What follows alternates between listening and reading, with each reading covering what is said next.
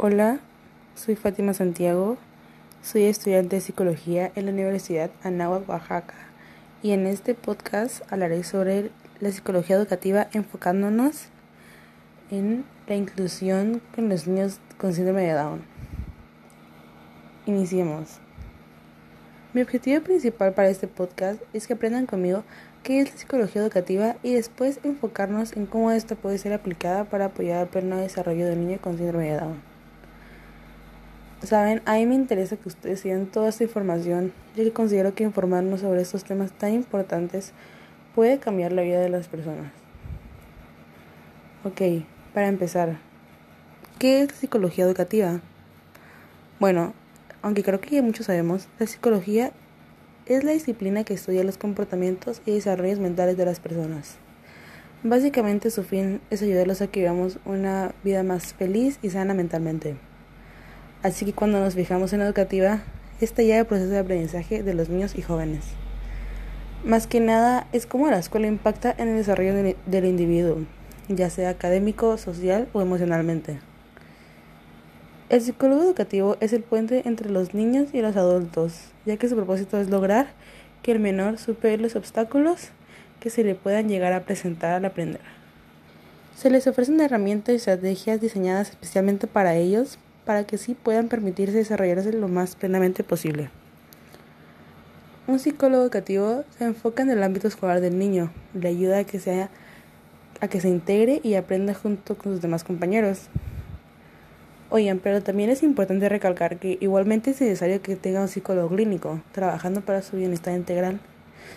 Así es, no puede ser la misma persona trabajando los dos aspectos del niño. Bueno, ya que tenemos una idea de qué es la psicología educativa, pasemos a qué es el síndrome de Down. Bueno, el síndrome de Down es un trastorno genético en donde la división celular normal se produce una copia del cromosoma 21. Entonces, en pocas palabras, se tienen 47 cromosomas y no solo 46. Este causa en los niños ciertas características físicas, discapacidad intelectual y retraso en el desarrollo. Por eso es importante que se les estimule y se les brinde apoyo de temprana edad. ¿Sabían que por muchos años se ha dicho que cualquier niño con algún tipo de trastorno o dificultad a fuerzas tiene que ir exclusivamente a una escuela que tiene necesidades educativas especiales? Aunque recientemente se ha demostrado que integrar al menor a una escuela ordinaria lo puede ayudar a practicar para el futuro. Mm, veámoslo como una mini sociedad. Aunque claro que para que todo esto sea posible, es necesario educarnos, formarnos y aplicar lo que ahora se conoce como educación inclusiva. Ok, aunque los niños que nacen con síndrome de Down presentan dificultades para el proceso de enseñanza, con ayuda profesional y personalizada pueden seguir adelante e integrarse exitosamente a la sociedad. Debemos aprovechar todo lo que tengamos a nuestro alcance con ellos, ver sus fortalezas individuales y trabajar con ellas. Estos niños tienen la ventaja de que su percepción visual es uff, buenísima, ¿eh? Ya que pueden entender muchísimas más cosas con los recursos visuales. Estos pueden ser signos, imágenes, dibujos, videos. Y saben, hoy en día tenemos la facilidad de que con este avance tecnológico esos recursos estén a la mano, o sea, en verdad, en nuestro teléfono puedes hasta hacer. Y 24/7, a todas horas, no hay momento en donde realmente no podamos usarlo. Eso es una enorme ventaja para el desarrollo. De igual manera, son muy buenos para observar e imitar. Esto les permite a los tutores o maestros usar el método de aprendizaje por observación, donde aprenden mediante la repetición de las cosas lo que ven. Una gran cualidad que ellos poseen es que su patrón de aprendizaje es continuo. Y con esto me refiero a que no tienen estancamientos donde no pueden seguir siendo estimulados. Así que nosotros como responsables de ellos debemos apoyarlos a terminar las tareas establecidas. Y esto sin importar si llega a tomar más tiempo de lo común. Estos niños deben reforzar y repasar su aprendizaje a lo largo de la vida. Pero obviamente en el año escolar debemos enfocarnos muchísimo también en los descansos de verano. Pues suele que olviden lo que ya he aprendido. De por sí no creen que es un poco difícil para uno luego recordar lo que viste el año pasado. Imagínate qué difícil debe ser recordar algo que te acaban de enseñar si tienes síndrome de Down. Estos no son muy inteligentes, pero hay que apoyarlos. Así que cada que veamos un tema nuevo, es importante darles ejemplos de la vida cotidiana, donde entiendan cómo se puede aplicar y relacionar lo que acaban de aprender. En conclusión sería ejemplos prácticos y sólidos para no confundirles. Esto es consecuencia de su memoria, ya que es un poco más deficiente de la de las personas sin este trastorno. Ok, pero sabían que también hay que entender que ellos tienen ciertas limitaciones. Pero son tan inteligentes como todo, ya lo había dicho. Aunque pues puede que tome más tiempo para entender las cosas por completo o no siempre lo pueden expresar claramente. Pero estos son pequeños baches, en verdad, ellos pueden lograr todo lo que se propongan y más si tienen ayuda. Su comprensión lingüística es una habilidad que ellos tienen, en verdad, es algo que todavía están trabajando, pero pueden lograr expresarse con facilidad. Y saben, la verdad es que no podemos caer en el error de hacerlos creer que son completamente dependientes de nosotros. En este caso me refiero a psicólogos, tutores, padres, maestros. Así que poco a poco debemos hacerles entender que ellos mismos pueden realizar ciertas actividades sin nuestra ayuda directa. O sea, Claro que estaremos ahí para ayudarlos, supervisarlos en cualquier momento que necesiten. Pero también es necesario que ellos entiendan que ellos son sus mismas personas. Ellos son suficientes para ellos mismos. En todo este gran proceso, el psicólogo educativo, los maestros y tutores son responsables del niño y de que sea estimulado correctamente. De igual manera que se integre a los demás a su alrededor. Para tener un buen control, los psicólogos educativos deben de llevar una bitácora especial para el niño, donde observen de cerca si las técnicas empleadas están dando frutos y si el menor está participando activamente en la casa y escuela. Se le proveerán pruebas de medición y esto demostrará cómo va su aprendizaje, ya que no solo se desarrolla en la escuela, sino en su casa y contexto social, hay que ser transparentes en lo que puede afectar y atrasar su desarrollo educativo. Entender sus sentimientos, actitudes, todo lo que sucede en casa, ayudará a que el psicólogo comprenda qué le sucede y cómo abordarlo desde un punto profesional. La constante comunicación entre padres y psicólogos hará que conformen técnicas adecuadas para el niño y que alcance sus objetivos y metas establecidas, las cuales le servirán a lo largo de su crecimiento. Claro que la actitud positiva es muy necesaria para estos casos, ya sea que el niño sea escuchado, comprendido y aceptado en su entorno social. También hay que contar con la aptitud. Claro, la actitud positiva es buenísima, en verdad todos debemos tenerla, pero la aptitud y la preparación profesional para tenerlo es aún más importante ya que principalmente será esto último quien ofrezca métodos confiables y exitosos para sobrellevar los retos que se le presenten. Ambas trabajan en conjunto y son igualmente necesarias para el desarrollo de cualquier niño. Así que, para continuar, es bien sabido que un niño que cursa con éxito la etapa escolar tiene mayores posibilidades de seguir con una calidad de alto desarrollo social y educativo. Es indudable que el psicólogo educativo podrá sus servicios a su disposición y asegurará de que se convierta en alguien dedicado que curse sus estudios de manera triunfante. Así pues, siguiendo de esto, ya antes se había mencionado que el psicólogo debe ser quien apoya a menor en la escuela, pero también hay que asegurarnos que no reciba mensajes contradictorios en sus viviendas. Con esto me refiero a que no hay que pensar que ya porque recibe ayuda en la escuela significa que los tutores pueden lavarse las manos y dejarle toda la responsabilidad al instituto. No, claro que no. Al contrario, más que nunca deberían asegurarse de que en verdad está aprendiendo mientras ellos no están en su casa. Igualmente que lo estén disfrutando. No importa quién sea, la escuela es algo que puedes disfrutar. Te deberías sentir seguro, feliz, tranquilo en la institución. Realmente esta es la meta en toda escuela y educativo.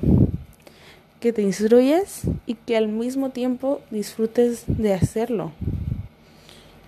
Así que para complementar lo anterior, recordemos que es importante estimularlos y darles recursos académicos continuamente.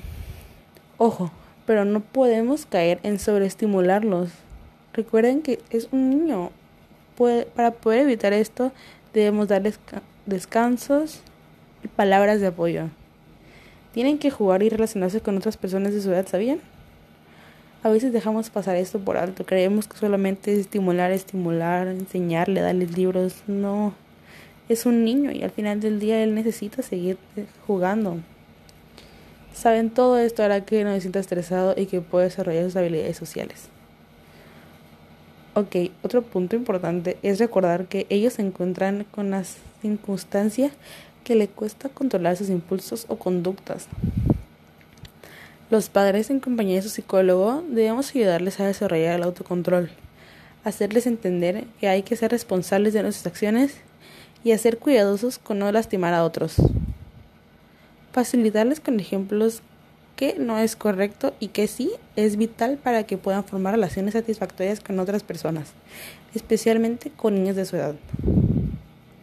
Formar un vínculo de confianza con ellos es de suma importancia, ya que se ha observado que las personas con síndrome de Down les cuesta reconocer cuando una situación es demasiado compleja para ellas y sus capacidades, lo cual significa que no sabe cuándo es necesario pedir ayuda. Estar pendiente de la manera en la que se comportan y hablan nos ayudará a ver si está pasando por un momento difícil sin siquiera decírnoslo. Así que si el niño presenta dudas, también es importante reconocer y hablarle sobre su aspecto o de cómo se siente. A veces te pueden preguntar por qué luzco diferente a mis compañeros, por qué creo que soy diferente, por qué no entiendo las cosas. Ok, tenemos que ser muy sinceros con ellos y comentarle que cada persona es diferente y él también, que nació con una diferencia de los demás, pero que no tiene absolutamente nada de malo. Al contrario, lo hace especial y tiene una visión diferente de las cosas a diferencia de otros. Decirles que existen momentos o casos donde no podrán realizar las cosas al igual que sus compañeros, pero que con esfuerzo es posible. Reafirmarle constantemente que es amado y apreciado por las personas a su alrededor es vital para su desarrollo y que sea feliz y amoroso en él. Esto hará que la confianza en sí mismo crezca y sienta que un síndrome no lo define y que mucho menos lo hace de menos.